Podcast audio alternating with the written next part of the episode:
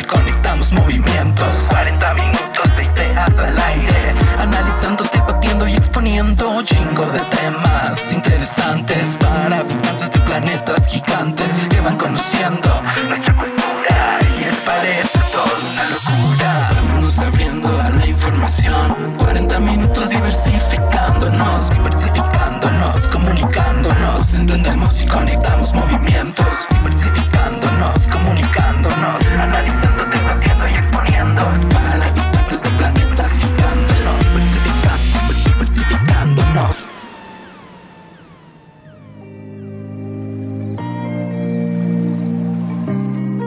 Edificios en la Condesa, el Centro Histórico, La Juárez e incluso Tepito han desalojado a sus habitantes locales y se han convertido en Airbnb para alojar turistas. En 2022, casi 2 millones de inmigrantes que se autodenominan expats o nómadas digitales se mudaron a CDMX y elevaron la demanda de las rentas por medio de aplicaciones, incrementando su costo. Por lo menos el 50% de las viviendas en la zona metropolitana del Valle de México cuestan más de 3.2 millones de pesos cuyos precios solo podrían pagarlos el 4.7% de los mexicanos. El resto han perdido la posibilidad de habitar la ciudad, incluso han sido desalojados de sus hogares en los que vivieron durante años. Acompáñanos en este episodio donde hablaremos sobre el despojo que actualmente viven los mexicanos.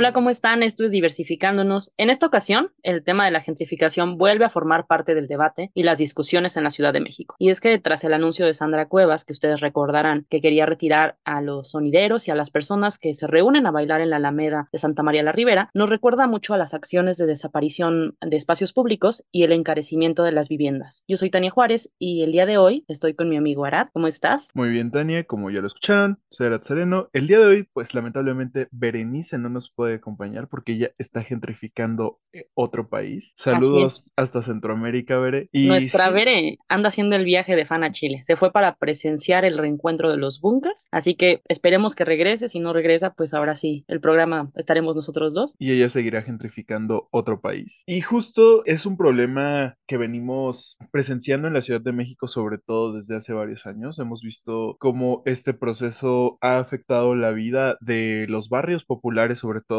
Sin embargo, a raíz de la pandemia de COVID-19 y los nómadas digitales, hemos visto cómo esto se ha acelerado e incluso ha llegado a distintas ciudades del país, cómo ha afectado, qué medidas deberían tomarse y sobre todo este descontento que puede existir para las personas que no pueden acceder a ciertos servicios debido a que ya no es posible gracias a su condición socioeconómica. Yo sé que mencionamos mucho esto del encarecimiento de la vivienda, sin embargo, aquí tocaste un punto ¿no? Que es la pérdida o podría ser la identificación de los barrios, que creo que eso es lo que más se ha perdido a través de esto. Y por eso mencioné al principio a Sandra Cuevas. Porque estoy enojada, pero además porque... Porque Sandra Cuevas es una naca y estúpida. Bueno, sí. Ah, el punto de mencionarla es que esto que está haciendo, si bien podríamos decir, no, pues es mexicana y a quién se va a beneficiar, porque prácticamente parece que este beneficio solo es para ella, porque desde que ella se cambia a la Santa María la Ribera, automáticamente ya es un problema tener a estas personas que se reúnen domingo con domingo y que no habían tenido alguna problemática en, este lugar. Entonces vemos que esto no sucedía antes, pero que sí llama la atención de algunos extranjeros y de algunas personas que posiblemente y también ya han, llegado a este lugar, que ya también le llaman Santa María la gentrificada, ¿no? Porque eso es lo que ha estado sucediendo, la pérdida de la identidad de los barrios. Por eso el caso de ella es muy importante porque una de las cosas que también todo el mundo se quejó y contra eso no se pudo ganar, que fue cuando pidió que retiraran los rótulos. Sí, los rótulos de los lugares, por ejemplo, donde vendían tortas, tacos, que vemos muy comúnmente en la ciudad, pero en la Cuauhtémoc pues ya no los podemos ver, ¿no? Ya nada más son como los puestos de color a lo mejor y gris, o sea, normal o blancos y tienen que tener el logo de la alcaldía, pero es lo único que se les permitió. No se pudo ganar esa batalla, afortunadamente con los sonideros sí. Un juez le dio como un revés a Sandra Cuevas y sí le prohibió que pudiera impedir esto, ¿no? Entonces eso es muy bueno. Hay cosas que sí se han ganado y que la gente pues con su resistencia ha logrado. Sin embargo, pues hay muchas cosas que ya no y que afectan mucho a la identidad de las personas y de la gente que vive en los barrios que antes no eran tan caros. Claro, y es que vemos cómo todo este proceso que ha hecho Sandra Cuevas desde lo que mencionas, ¿no? Los rótulos, que incluso se creó una campaña con los rótulos que pretendía mostrar la importancia de este arte urbano, porque es lo que era, arte urbano. Bueno, yo vivo demasiado cerca de la Cuauhtémoc, prácticamente cruzo la calle y estoy en otra alcaldía. Y si notas este cambio, o sea, ves en los puestos de comida, ves los locales y ya tienen como este logo de Sandra Cuevas que es como blanco y azul. Y es triste, porque sí roba como esta identidad que tenían. Y justo retomando como esta parte de Santa María la Ribera, es esta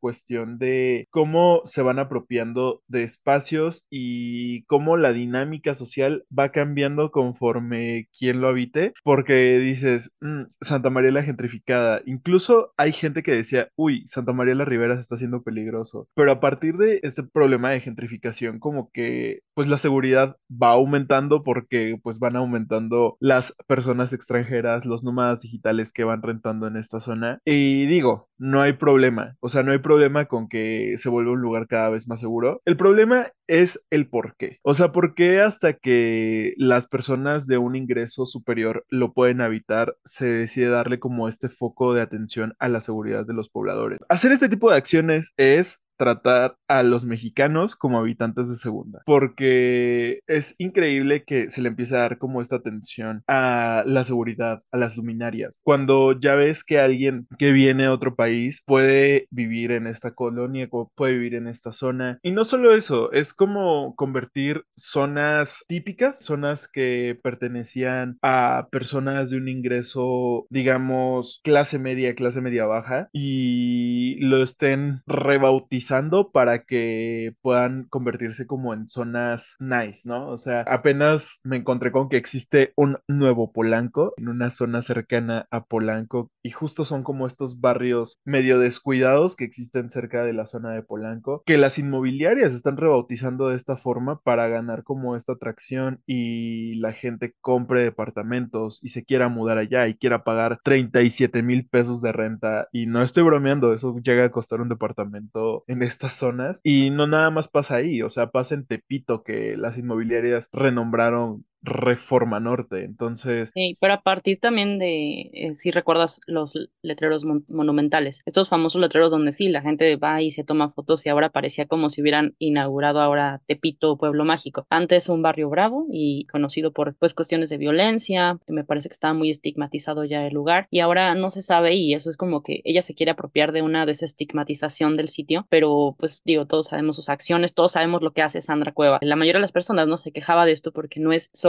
como cambiarle esta parte de la seguridad que tú mencionas, ¿no? Que si bien parece que a través de una gentrificación va a beneficiar en cuanto a la seguridad, pero no es la seguridad para nosotros, la seguridad para unos cuantos y con ello pues justo nosotros como mexicanos no nos vamos a ver beneficiados. Además funciona creo que un poco más como en el arrancarles la cultura o folclore, las tradiciones, poner las letras como si fuera un pueblo mágico cuando no hay nada ahí, ¿no? O sea, no, no tiene sentido y creo que no es ni siquiera lo Están que las Tania. No, pero me refiero a que no es algo que necesitaría el lugar unas letras monumentales. Y a partir de eso es cuando justo las inmobiliarias comienzan ya a nombrarlo de una manera diferente, parece hasta como un acuerdo, las ofertas de la vivienda sí subieron, entonces denominarlo así sí cambió. O sea, parece que no, parece algo muy estúpido el poner las letras y la foto y las quitichelas, pero realmente sí subió de precio y eso es parte de la gentrificación. Y estamos hablando de Tepito, de Santa María la Ribera. Obviamente ya hay muchos lugares que ya han tenido, por supuesto, estas crisis y no solamente en la vivienda, sino en lo que hablábamos de la identidad de los barrios que conforma eso también pueden ser las cafeterías, los lugares, ¿no? Por ejemplo, en, en la Ciudad de México hay muchos Starbucks, muchas franquicias, todo bien, ¿no? Pero los lugares que creo que la mayoría recuerda son sitios que llevaban mucho tiempo y que pues intentaron resistir ante la gentrificación y no lo lograron. Uno de ellos, que me parecía a mí muy importante porque incluso en la universidad muchas veces salíamos a comer ahí o a desayunar, la cafetería Trevi, que se encontraba en la Alameda. Esta cafetería ya perdió la batalla legal en 2020. Como les mencionaba Barat, esto fue pues también a partir de la pandemia. La mayoría sí, por problemas económicos y como que entre eso siento que se quisieron aprovechar porque le habían hecho una oferta entre comillas muy interesante para que pudieran dar el lugar, ya que fue adquirido por una inmobiliaria y los tres lugares que estaban aquí pendientes de cerrar era la, la cafetería, Tortas Robles, que también llevaba mucho tiempo en el lugar, incluso cuando ibas, aunque por supuesto no era un lugar para sentarte a comer, o sea, simplemente eran unas tortas icónicas y ya tenía fotos de todos los años que había estado, toda la gente que la había visitado, que eran muchos artistas y también estaba el Café Regis. Todos estos lugares, entre comillas, lograban permanecer y les ofrecieron mucho dinero para los lugares, pero pues la resistencia no tenía que ver con el dinero, sino también como una resistencia cultural. Claro, y es esta cuestión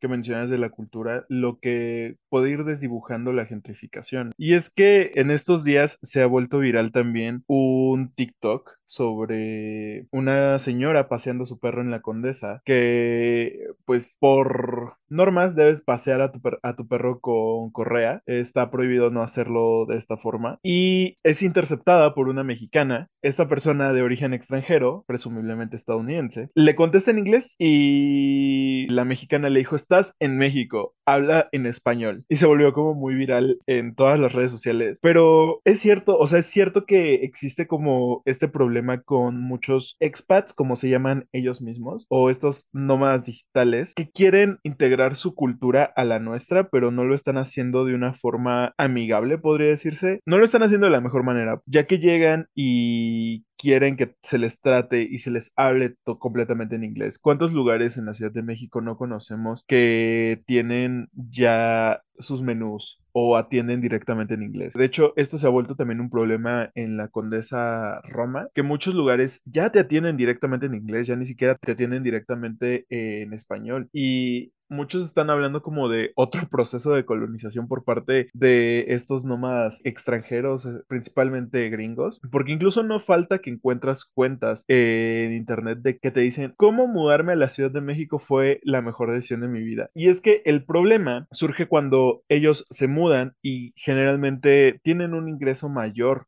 al que una persona que vive en esta ciudad tiene, sobre todo porque ellos ganan en dólares y pueden pagar un alquiler de 20 mil, 25 mil pesos, ya que pues para ellos es casi nada. Y muchos dicen, ok, pero están afectando a los gentrificadores que ya estaban en la Roma de Condesa. El problema es que ellos son los que se van a mudar a estos lugares como Nuevo Polanco, Reforma Norte. Y esto va a hacer que estas personas tengan que desplazarse a otras zonas, incluso a las zonas conurbadas de la Ciudad de México. Además de que eso va a encarecer esas zonas, también genera estos problemas en la calidad de vida que muchos mencionan, de que tienes que viajar dos horas para llegar a tu trabajo, una hora y media si te va bien. Y no solo eso, sino como que acrecentan estos círculos de pobreza que existen en ciertas zonas, ya que estas personas que son despojadas o desterradas de sus territorios porque llegan nuevos habitantes con un mayor ingreso, son siempre las que se ven más afectadas. Ahorita mencionaste esta parte de que quieran integrar la cultura, pero no, no me parece que sea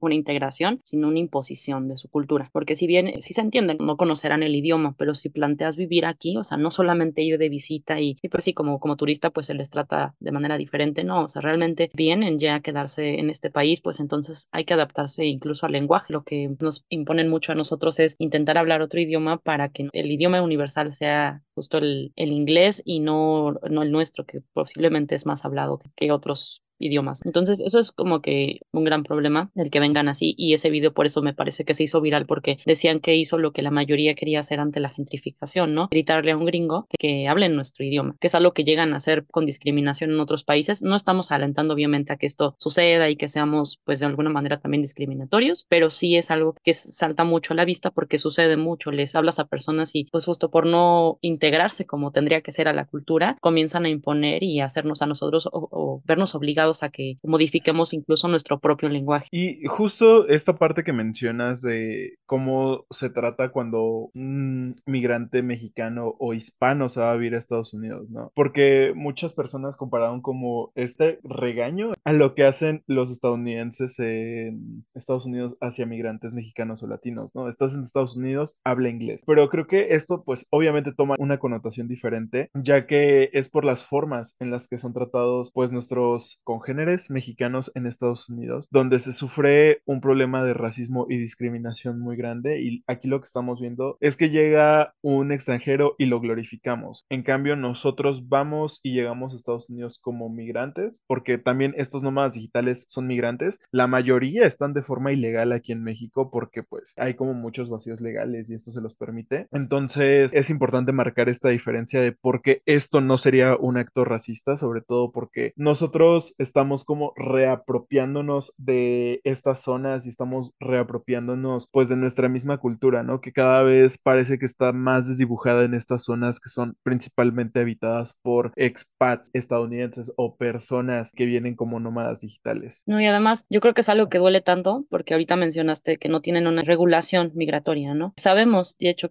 creo que no se ponen a investigar las personas, ¿no? Como bajo qué términos pueden trabajar aquí en México, si sí tienen una legalidad o qué implica que ellos tengan una legalidad y las otras personas que también transitan por México no la tengan. Y esto, por supuesto, en esta semana, ¿no? El, el contexto de la muerte de los migrantes en Ciudad Juárez, de los 39 migrantes. Yo creo que es de lo más doloroso que ahorita, digo, sabemos que no son los únicos casos, desafortunadamente no son los únicos, pero pues es el actual y duele que justo estas personas, la justificación gubernamental e incluso de las personas que estaban cerca del lugar decían que las habían detenido porque pues no tenían papeles, por supuesto, ¿no? Como si no tuvieran una identidad, no tuvieran una regulación migratoria, pero vemos que también hay otro tipo de personas que no la tienen y no son juzgadas de la misma manera, no solo porque vivan en la Ciudad de México y hayan venido por otros motivos y con otros privilegios. Me parece que más bien es una cuestión hasta de privilegios porque a ellos no se les cuestiona. También han llegado a molestar la ciudad porque una de las principales cosas que decían en esto era como que vecinos se habían quejado porque ellos empezaban a ser molestos o a pedir dinero o a robar. O sea, ellos los estaban criminalizando a las personas que murieron, que por ello estaban encerrados, porque no estaban en un albergue, estaban encerrados en una disquestación migratoria, ¿no? Y vemos que estas personas que tampoco tienen, o sea, digamos, es la misma condición migratoria y también también vienen a molestar, o sea, bueno, si vemos como en ese comparativo que hace el gobierno, podríamos decir que sí por la gentrificación, porque encarecen la vivienda, porque realmente sí es una afectación para nuestra población, no se les trata de la misma manera, ¿no? O sea, ¿qué calidad ponen a los ciudadanos? Claro, y es que justo podemos comparar este caso con lo que ocurrió hace un par de semanas con los estadounidenses secuestrados en Tamaulipas. O sea, ¿cuál fue el accionar inmediato del gobierno estadounidense sobre este tema y cómo, pues prácticamente ya estaban planeando una invasión a México, que todos sabemos que Estados Unidos no tiene una buena intención ahí y solo está buscando un pretexto para buscar más litio, pero ese es tema para otro podcast. Sin embargo, podemos hacer esta comparativa, ¿no? O sea, ¿por qué no toma estas acciones contra las personas responsables de lo que pasó con estos migrantes. Esto ocurrió el lunes y ayer apenas mencionaron los responsables que supuestamente tienen identificadas a ocho personas, de las cuales solo a cuatro por el momento se les va a abrir una orden de aprehensión. Eso es lo que informan, obviamente, en las semanas, porque me parece que este tema ya da para mucho. O sea, no esperemos también no se quede solo en unas semanas del contexto y ya, porque sí es un tema muy fuerte. O sea, esto no fue un incendio al azar, o sea, es un asesinato el haberlas dejado ahí. Y hay un video, ¿no? Que, que, lo prueba y que es muy feo y que creo que también este tipo de imágenes a veces sí es difícil estarlas consumiendo, si no es que lo tienes que hacer por justicia, ¿no? Por, por verificar qué pasa y que también la narrativa de, del gobierno de otras personas, pues no nos intenten engañar, ¿no? Con esto de, no, pues es que ellos quemaron solo por una protesta, sí, pero estaban encerrados. O sea, podrán haber hecho lo que quieran, pero estaban encerrados y nadie los sacó y hay un video, ¿no? O sea, salen los guardias y el lugar está encerrado, que, que, eso creo que es lo que a todos nos, nos pesa mucho. Claro, sobre todo esta parte en la que pues no los dejan salir y es justo como esta idea de seguir tratando a la gente como ciudadanos de segunda y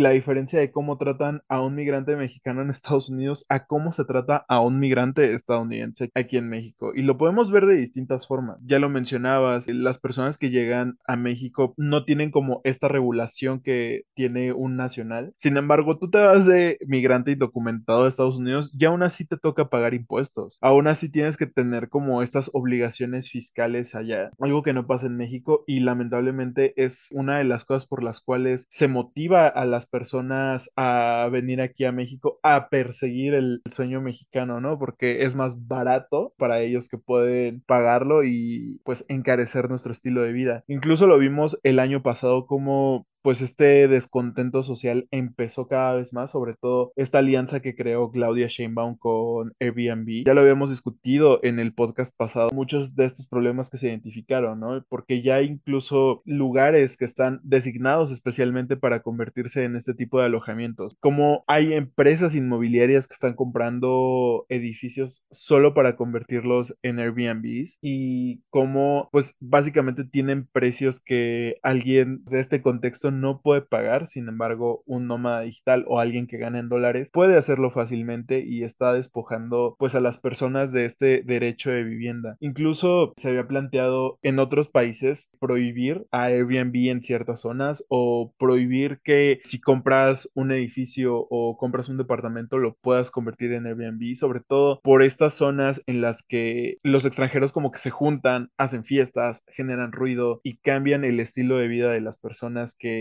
viven originalmente en el área. Exacto, ahí es el lado contradictorio porque este cambio del estilo de vida y de un lugar que sí es exclusivamente de vivienda, sí afecta obviamente a la población, no lo que dice Sandra Cuevas.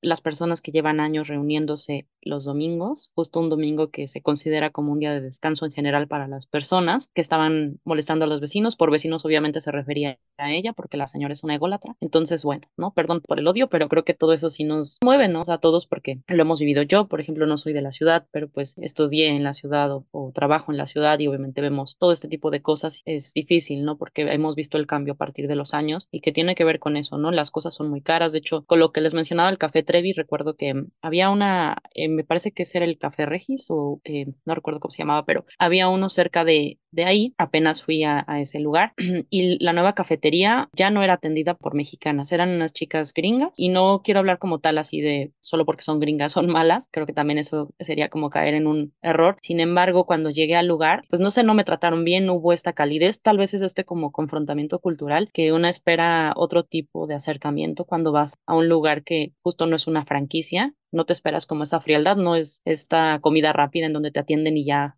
te vas, ¿no? Porque creo que sabemos a, lo, a los lugares que vamos cómo te van a tratar o qué esperas. Y este lugar parecía, pues sí, otra cafetería, era nueva, los precios carísimos, un café súper mal hecho, porque eso es, hay que decirlo, o sea, no era el mejor café y pretendía por la apariencia como que era un café de barrio y no, carísimo y además las personas que me atendieron, pues ni siquiera me atendieron, ¿no? O sea, prácticamente me dejaron ahí esperando un montón de tiempo, no hubo prácticamente una atención, entonces ese cambio es lo que se vive, ¿no? O sea, ya vas a un lugar donde ya no vas a encontrar eso, ya no existe y obviamente no atendidos por personas mexicanas y estamos en México. Ahorita tocas como un tema importante de cómo se vive en la Ciudad de México, pero no es la única ciudad de nuestro país que vive eso. Al igual que Tania, yo no soy de la Ciudad de México, sin embargo, regresé a la Ciudad de México hace un par de meses, estudié con Tania, por lo cual significa que ya había vivido aquí antes. A mí me tocó como ver este proceso de gentrificación en la colonia en la que llegué a vivir en mis años de universidad, que es la colonia Juárez. A mí me tocó ver cómo el edificio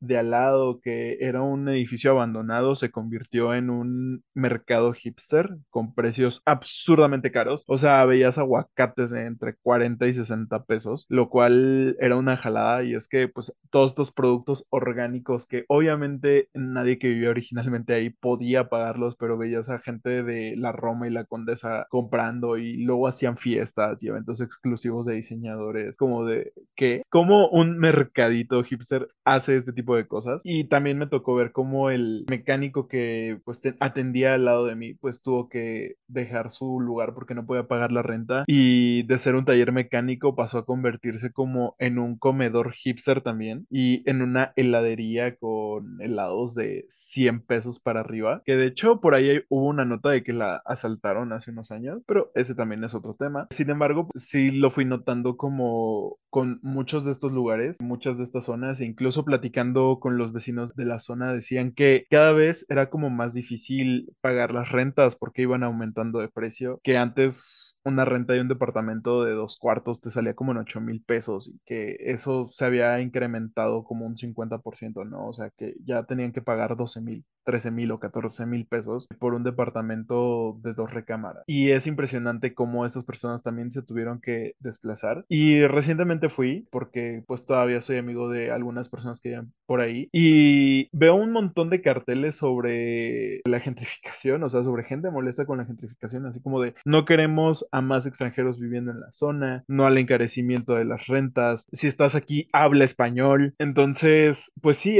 hay un descontento social y creo que está muy justificado, sobre todo por esta parte en la que las rentas se vuelven cada vez menos accesibles. Y como ya lo mencioné, no es un problema exclusivamente de la Ciudad de México. También me tocó vivirlo en el pueblo mágico de Valle de Bravo, de donde soy originario. Cada vez hay más personas extranjeras o de un nivel socioeconómico más alto mudándose a, a este lugar porque pueden hacer trabajo remoto, porque pues su estilo de vida así los permite. Entonces se está encareciendo la zona céntrica de este pueblo mágico. Ya no encuentras una renta abajo de los 5 mil, entre 5 mil, 7 mil pesos por un lugar sencillo, o sea, ni siquiera un lugar lujoso o de dos pisos. Un lugar sencillo ya no te cuesta menos de 5 mil pesos. Y eso también es un problema porque es un pueblo y la gente se tiene que desplazar a comunidades y las personas de estas comunidades se tienen que desplazar a zonas que no están destinadas a habitarse. Es decir, están desplazándose a zonas protegidas como lo son bosques, reservas naturales que no deberían tener asentamientos humanos. Y no nada más son estas personas desplazadas. Hay gente de una clase socioeconómica alta que activamente está destruyendo los bosques y destruyendo los recursos naturales para construir casas y ha habido reportes de que hay incluso incendios provocados por estas mismas personas para propiciar el cambio de uso de suelo. Sí, es que todo esto afecta de, de otras maneras. Y aparte, por ejemplo, la clave que me parece que se encuentra en las ciudades o como en estos pueblos mágicos, que antes nada más, pues sí, era un pueblo y era una, un lugar para habitar. Sobre todo en los pueblos mágicos que vamos a visitar, uno espera ver algo local,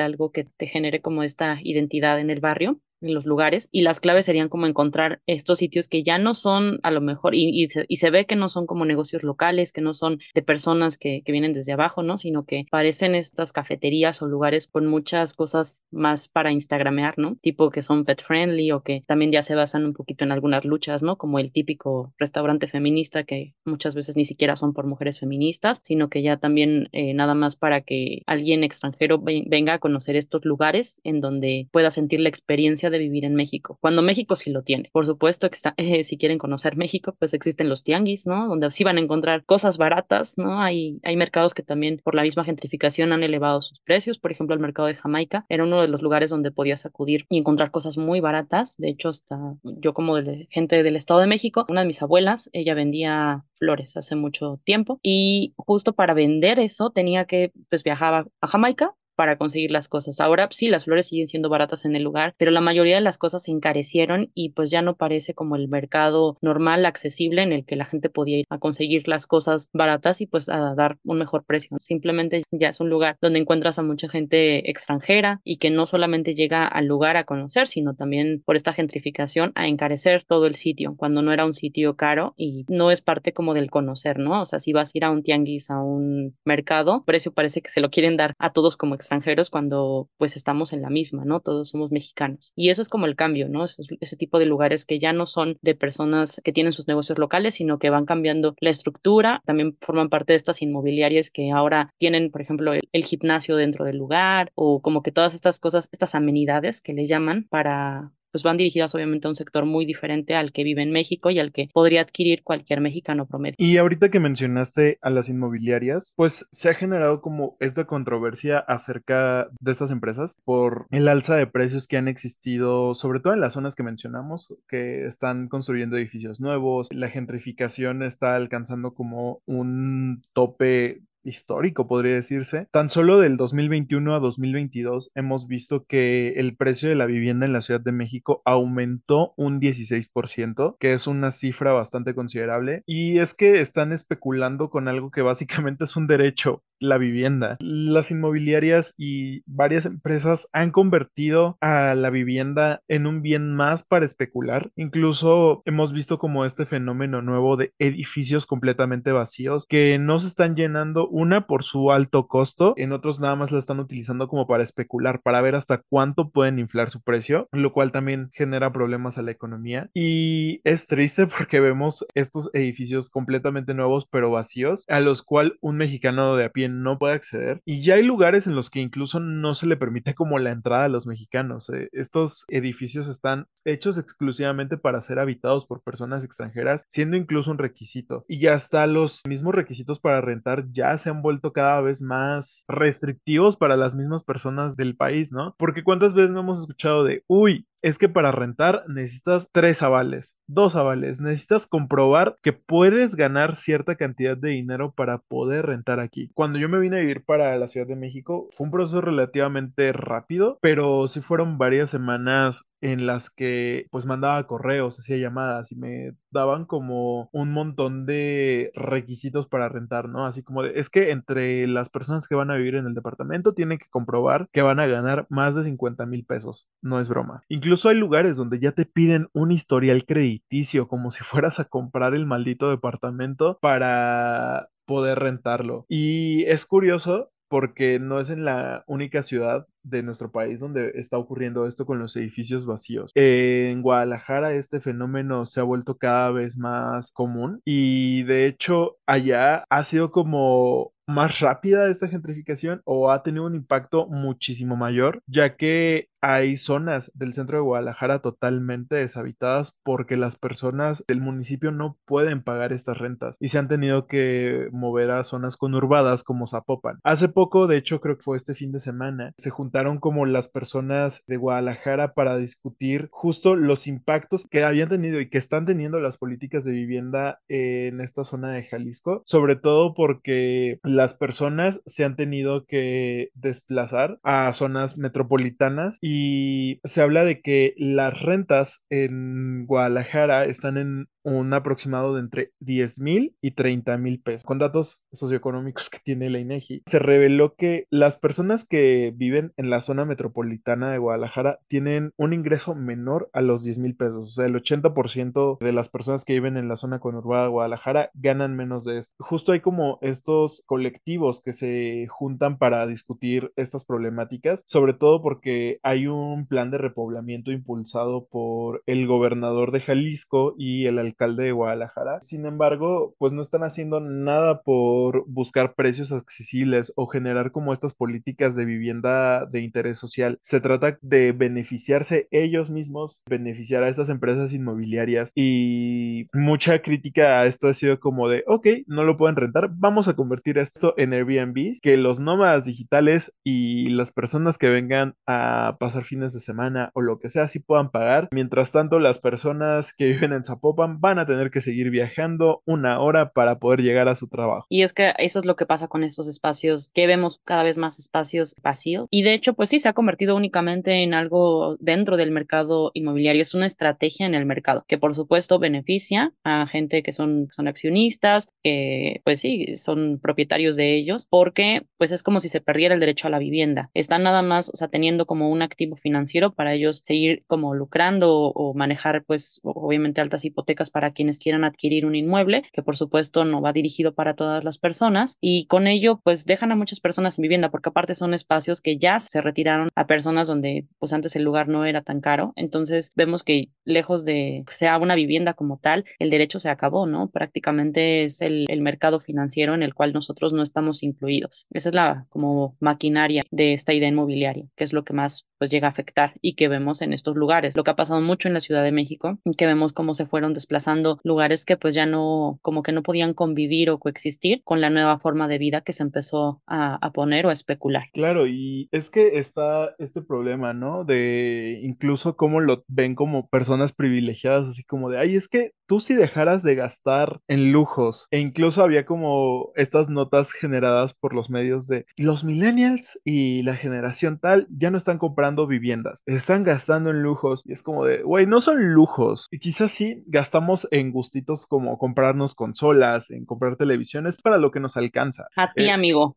Eso, eso no es un gustito para todos. Bueno, o sea, no me refiero a gastar. ¿Gastar en eh, consolas? No. gastar en cosas, en ese tipo de cosas cada rato. o sea, y es que justo eh, el precio de la vivienda se ha disparado. Antes nuestros padres podían comprar viviendas a un precio relativamente accesible. Incluso tenían como más facilidades cosas que nosotros ya no tenemos. Los sueldos no han aumentado. Es imposible ahorrar básicamente para una casa, ni hablar como de estos beneficios que antes te daban como los mismos trabajos, ¿no? Así como de, uy, con mi crédito Infonavit voy a poder comprar mi casa, como le hizo Angélica Rivera con su Casa Blanca, que todos sabemos sacó con su crédito Infonavit. Ya no se puede. E incluso muchos de estos notas como de los millennials prefieren gastar en sus lujos, es como de, güey, no es que preferíamos gastar en nuestros lujos No nos alcanza para una casa. Entonces ya nos hicimos a la idea de que probablemente nunca vamos a comprar un bien inmueble porque es imposible, porque ese tipo de cosas están destinadas a personas que tienen un ingreso muchísimo mayor al que estamos generando o están destinadas a empresas inmobiliarias que se van a dedicar a exprimirles jugo. Y no, Juan, no por dejar de comprar nuestro pinche Starbucks vamos a hacernos ricos, güey. Déjanos gastar en cafés de 100 pesos porque no nos va a alcanzar para una casa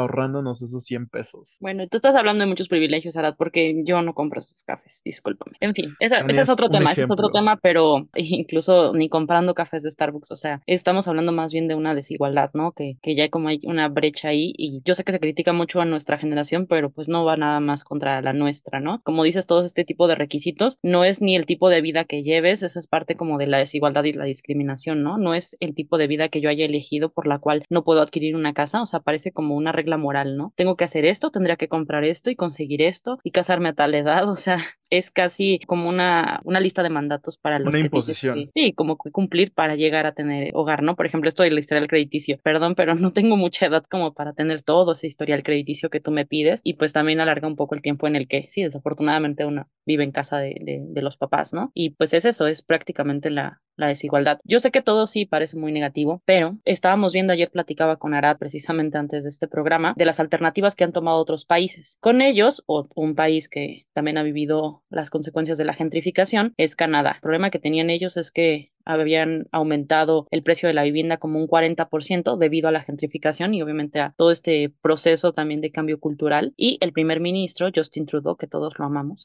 bueno, nada más, yo creo que la mayoría por su físico, ¿no? Porque hay muchas cosas cuestionables. En fin, ante esta escalada de precios, él había propuesto y se quedó un poco la medida temporal de dos años en que personas extranjeras no pudieran adquirir un bien inmueble. Esto no iba dirigido obviamente a toda la gente que también tiene a personas migrantes, refugiadas y otro tipo de personas dentro de la población. Era únicamente como al caso que hemos mencionado aquí, que Arad les ha dicho sobre nómadas digitales, gente que pues sí, con ciertos privilegios llega, impone y encarece la vivienda. Esta medida obviamente no iba a ser para estudiantes temporales, para gente que tiene residencias, porque obviamente eso sabemos que es una medida en desigualdad y hay mucha gente que está en otros países, no por, por gusto, ¿no? A veces hay una necesidad que te sostiene en un lugar, ¿no? Que esa es pues su medida también, entre comillas, un poco para beneficiar a la población migrante. Y no nada más fue como para personas ultra mega ricas que se hizo esta medida, porque también uno de los problemas que enfrentaba Canadá era como esta intervención de las empresas inmobiliarias, que fue también justo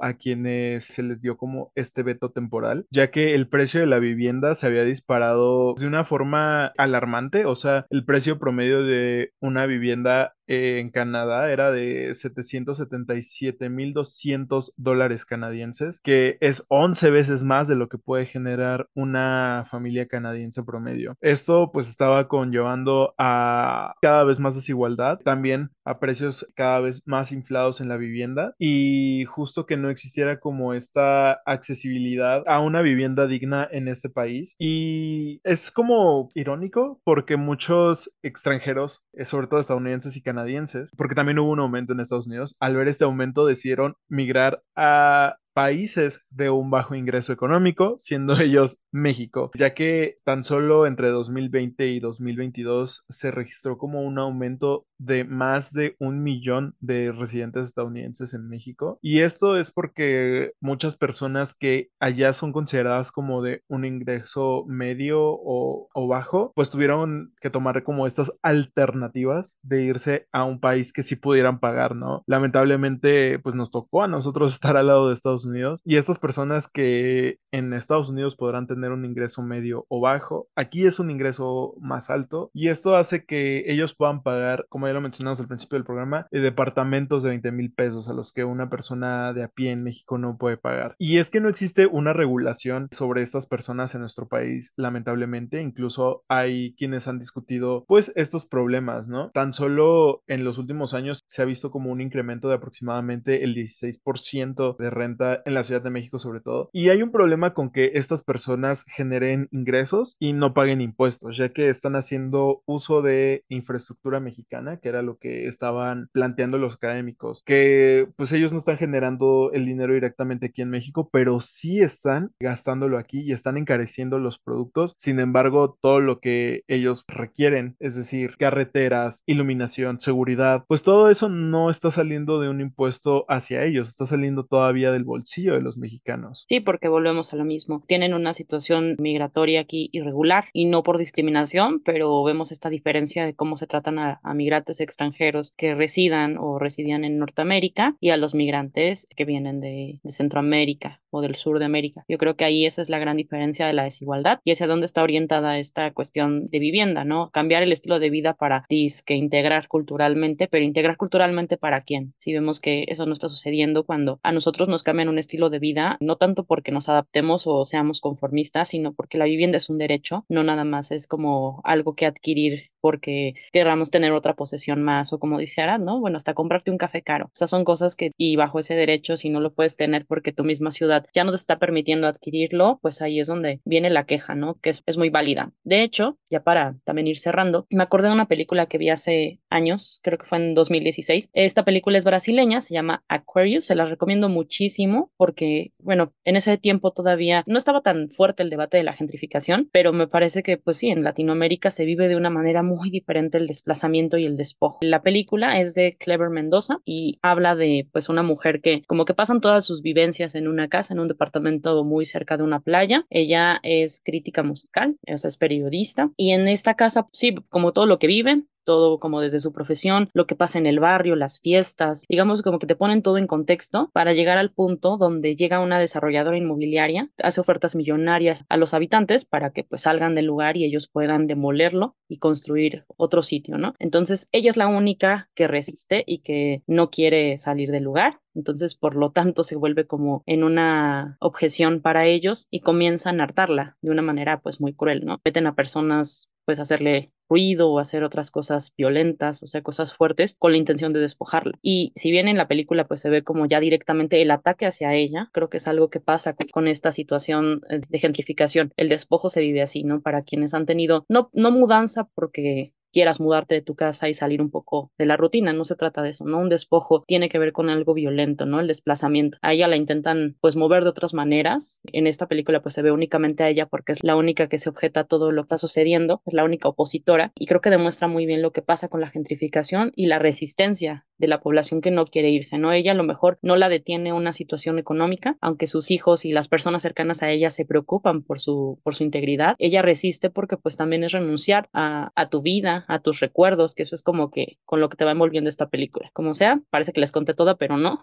de verdad tienen que verla, me parece que está en la plataforma de Netflix, yo la vi hace mucho, y la música es muy bonita porque justo al ser brasileña tiene música de, de Roberto Carlos y está muy, muy bien orientada la película, les va a gustar y para que también puedan comprender de qué va esta situación. Y bueno, ya que Tani habla de películas, yo les voy a hablar de una influencer, de por quién tocamos también este tema de la gentrificación. Es justo a Chinguamiga, esta TikToker y youtuber coreana que se vino a vivir a México. Y justo el tema salió porque recientemente se filtró que ella cobra en dólares, pero no paga impuestos en México. Y hemos visto como esta creciente con los creadores digitales que se vienen a vivir en México, porque Chinguamiga no es la única que hace este tipo de cosas. La cosa es que llaman a estos creadores como quienes son los que propician la gentrificación, porque incluso en TikTok puedes encontrar a creadores canadienses o estadounidenses que viven en México que te cuentan sobre cómo de felices son viviendo en nuestro país porque les alcanza y es más barato y es como, güey, si es más barato porque ustedes vienen de un primer mundo, que de hecho mucha gente dice, ay, pero chingo amiga, tenía unas condiciones horribles donde vivía. Sigue viniendo de un país de primer mundo, ¿por qué creen que podía pagar una renta aquí en México? una renta en un lugar caro. Hay que dejar como de romantizar como estas experiencias de vida y empezar a cuestionarnos si de verdad están como en un mal lugar y sobre todo debemos dejar de fetichizar a los coreanos y a los extranjeros. Debemos dejar de ponerlos en un pedestal y cuestionar este contenido si es bueno para las personas más allá de lo que nos aporte, ¿no? Porque vemos que el contenido de estos creadores digitales generalmente es romantizando ciertos aspectos de México que para muchos no lo vivimos así, sobre todo cuando va como a ciertos lugares, a ciertas zonas de México. Y yo lo he visto con una youtuber que criticaba justo lo que estaba haciendo Chinguamiga. Y es muy cierto, porque si lo hiciera cualquier otra persona, la criticaríamos de White Chicken. Si lo hiciera una mexicana, el tipo de contenido que hace romantizando la vida en México. Pero como lo hace ella, estamos viendo un proceso de fetichización hacia los coreanos y sobre todo esta alabación que hacemos hacia personas extranjeras. Entonces es importante cuestionar este contenido y sí, es importante que estas personas vean el privilegio que tienen y sobre todo que en México existan estas políticas para regular a los nómadas digitales o también llamados expats, sobre todo en cuestiones de impuestos, en cuestiones de esta accesibilidad y que todos tengamos como este mismo derecho a poder acceder a una vivienda que no sea un lujo, que sea justamente lo que es un derecho y sobre todo que haya una mejor integración y sobre todo a la cultura mexicana sin que se desdibujen nuestras raíces y nuestras tradiciones. Sandra Cuevas lo dijo en su momento, ella odia a los pobres porque supuestamente ella viene de la pobreza y no es broma, si lo dijo amigos, búsquenlo. Para quienes la critican con Bellacat, la licenciada Bellacat nunca nos quitaría el derecho a la vivienda. Ella lucharía porque los viejitos tuvieran donde bailar en la Santa María. Y sí, es una problemática que lamentablemente nosotros como personas no podemos enfrentar hasta que se tomen las acciones debidas por parte del gobierno y se deje de fomentar este estilo de vida al que la mayoría de personas no podemos acceder. Pues ya escucharon, creo que en torno a todo esto sí también abre mucho como la idea a pensar ya en la migración eh, mencionaste a Chinguamiga, obviamente yo hablaba mucho pues de, de América Latina y de, de, los estadounidenses, porque pues son los que llegan en este momento, ¿no? En, a mi mente, pero también entre todo este proceso migratorio, si bien no somos Estados Unidos, en donde ya tienen diferentes culturas, aquí vemos un cambio, pero que en lugar de, pues sí, que, que, que nos afectan de una manera discriminatoria, la afectación principal es a nuestro estilo de vida y a la vivienda. Entonces, yo creo que vale la pena como recordar muchas cosas, obviamente con la tolerancia necesaria necesaria para que podamos ampliar un poco el tema sobre la resistencia ante la gentrificación. Desafortunadamente, este programa ya se acabó porque el tiempo ya lo tenemos medido por nuestra vida adulta. Así que les agradecemos mucho por escucharnos y también por seguir cada podcast. Aquí nos han escrito, también hemos tenido muchos comentarios, los recibimos con mucho gusto. Recuerden que nos pueden encontrar como arroba tu podcast guion bajo en Facebook, Instagram y Twitter. A mí me encuentran como Tania Juárez en cualquier red social. Recuerden que a mí me en todas las redes sociales como My Life Azarat. Todas las redes sociales son TikTok, Instagram y Twitter. Y que pueden escuchar este podcast en diferentes plataformas. Pueden hacerlo a través de YouTube, Spotify, Apple Podcast y iHeartRadio. Nosotros nos escuchamos hasta la próxima. Saludos a Chile.